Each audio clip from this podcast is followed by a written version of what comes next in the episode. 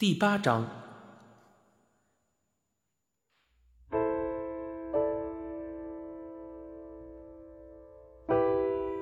那在 Birdy 的这个故事里，这两个寂寞的生物最后怎么了？是不是生孩子了？因为外星人可以自己生小孩，不是吗？阿汉期待的问道。然后呢？Birdy 微笑道。然后。他们就幸福快乐的在一起。阿汉说：“好白痴的故事啊，你最好拍得出来啊。”但是，阿汉喜欢幸福快乐的结局。波利问他：“一起去念电影好不好？”阿汉说：“可是，我看的电影不多耶。像是今天，要不是波利约他。”阿汉根本不可能做出连看三场电影这么疯狂的事，直到现在，阿汉都觉得屁股好像不是自己的了。波利说：“我带你一起看啊！”见波利这样热情的邀约，阿汉很开心，点头的说道：“嗯，好啊，我们一起去念电影系，可以去外国念。以后你拍电影，我就帮你写电影主题曲。”波利说。就这么说定了，仿佛未来已经定下，而那未来如此美好，充满理想与自由。两个男孩互望，发现彼此的眼睛里都闪着光芒。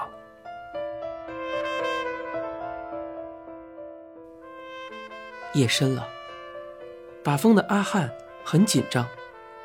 波利很喜欢第一滴血第三集的电影海报，想要偷回家。Birdy 已经顺利撕下电影院外头看板上的海报，正小心翼翼地卷起来。忽然，有人大喊一声：“喂，你们在做什么？”Birdy 朝阿汉使了个眼色，两个人拔腿就跑。阿汉跳上脚踏车，催促 Birdy 快跳上后座，然后使尽全身的力气，拼命地往前骑。那个人仍追着脚踏车不放。一直追过两三条街才放弃。Birdy 捶了一下阿汉的肩膀，怪他道：“不是要你把风吗？他从另外一边来啊！下次不要偷了啦，我都快被你吓死了。b i r d e 笑道：“骑快一点啦，人家就追不上了，怕什么？”阿汉嘟囔道：“我已经骑很快了，如果有机车就好了。”当时的阿汉心里浮现出这个念头。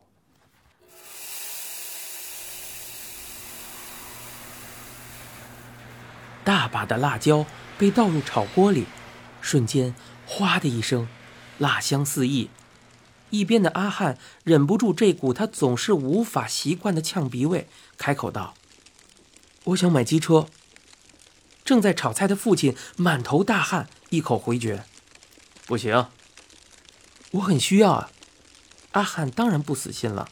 父亲也看了他一眼，手上利索炒着自己熟悉的家乡菜，嘴里继续回绝道：“买什么机车？还不是一天到晚想跑出去玩。刚放假你就整天不见人影。你现在专心念书就好。买什么机车？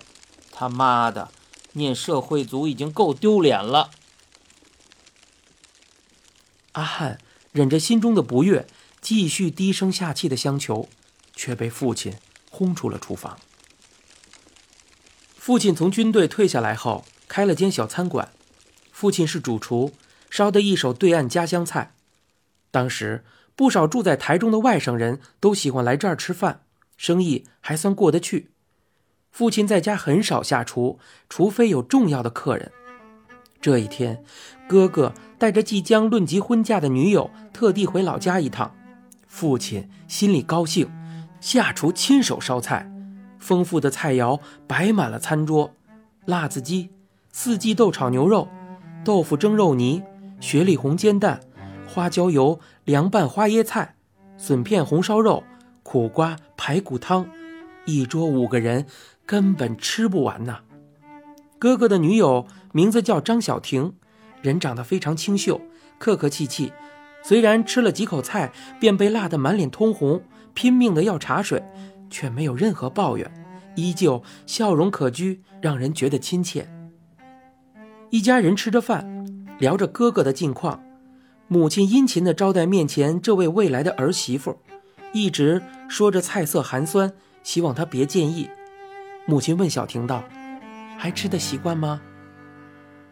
小婷点点头，特意用台语回了一句：“金好吃。”阿汉母亲被逗得直笑。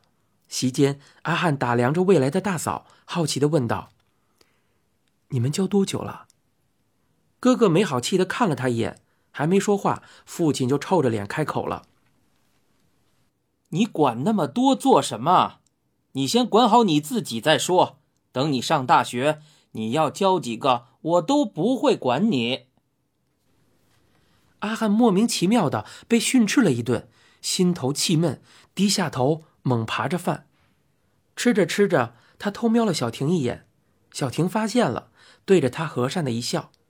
阿汉顿时觉得心情好多了。阿汉对哥哥说：“哥，你明天把车借给我吧。”父亲瞪了阿汉一眼，一脸不耐烦的说道：“你有完没完？连驾照都没有，干嘛一直吵着要买机车啊？等你考上大学，我买给你当奖品。你先买给我嘛，这样我就不用等公车去图书馆了。”就可以有更多的时间念书啊！阿汉不死心的想说服父亲，当然，这不是他真正想买机车的理由。父亲也不是笨蛋，一口回绝道：“老子没钱。”阿汉心中诧诧，明明一刻还说考上大学后要买给他，现在又说自己没钱。阿汉当然知道，因为自己成绩不佳。转到了社会组，让父亲自觉得很没面子。但正值叛逆期的阿汉被父亲这么一念，一时气不过，居然冷冷的说道：“你有钱换金子回去那边，就没钱给我买机车。”桌上的气氛瞬间降到了冰点，一时间大家都停下了动作。接着，父亲愤怒的将筷子摔到了地上。一双筷子从地上飞弹起来，差点砸到小婷。父亲涨红了脸，指着阿汉骂道：“他妈的，我有饿到你了吗？”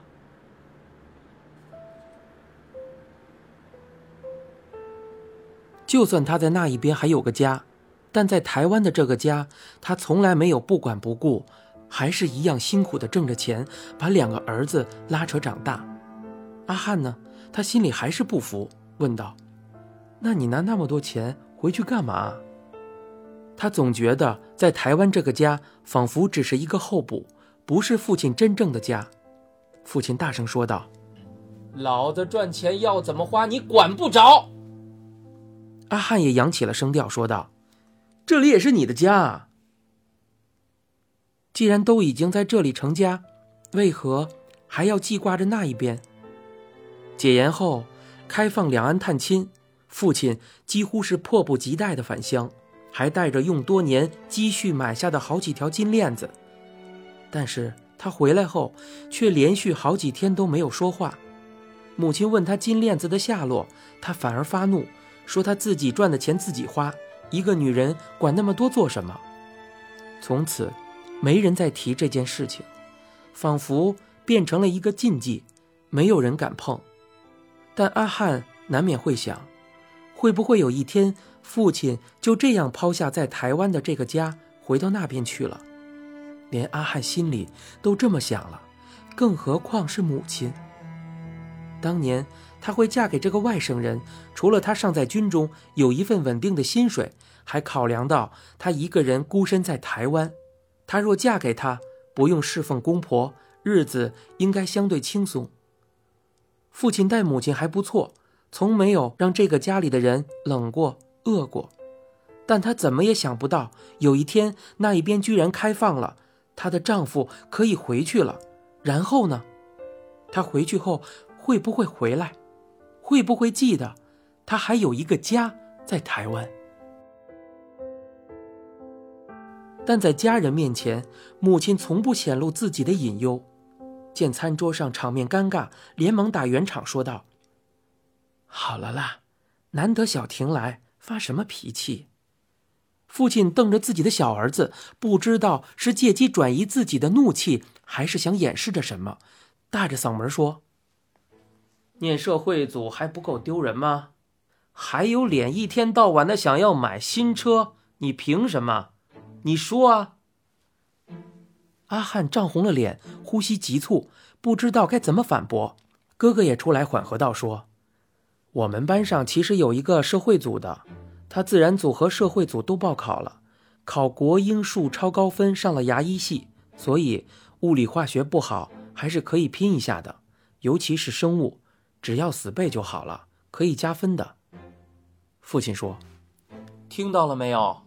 到时候你就两组都给我报上，看哪一组考的比较好。”父亲的口吻，与其说是建议，不如说是强横的命令。阿汉。忍住想翻桌的冲动，每个人都要他考上好的大学，最好还是医学系。然后呢？将来当个医生就可以快乐幸福一辈子吗？这些人希望他考上好的大学，到底是为了他，还是为了他们自己的面子？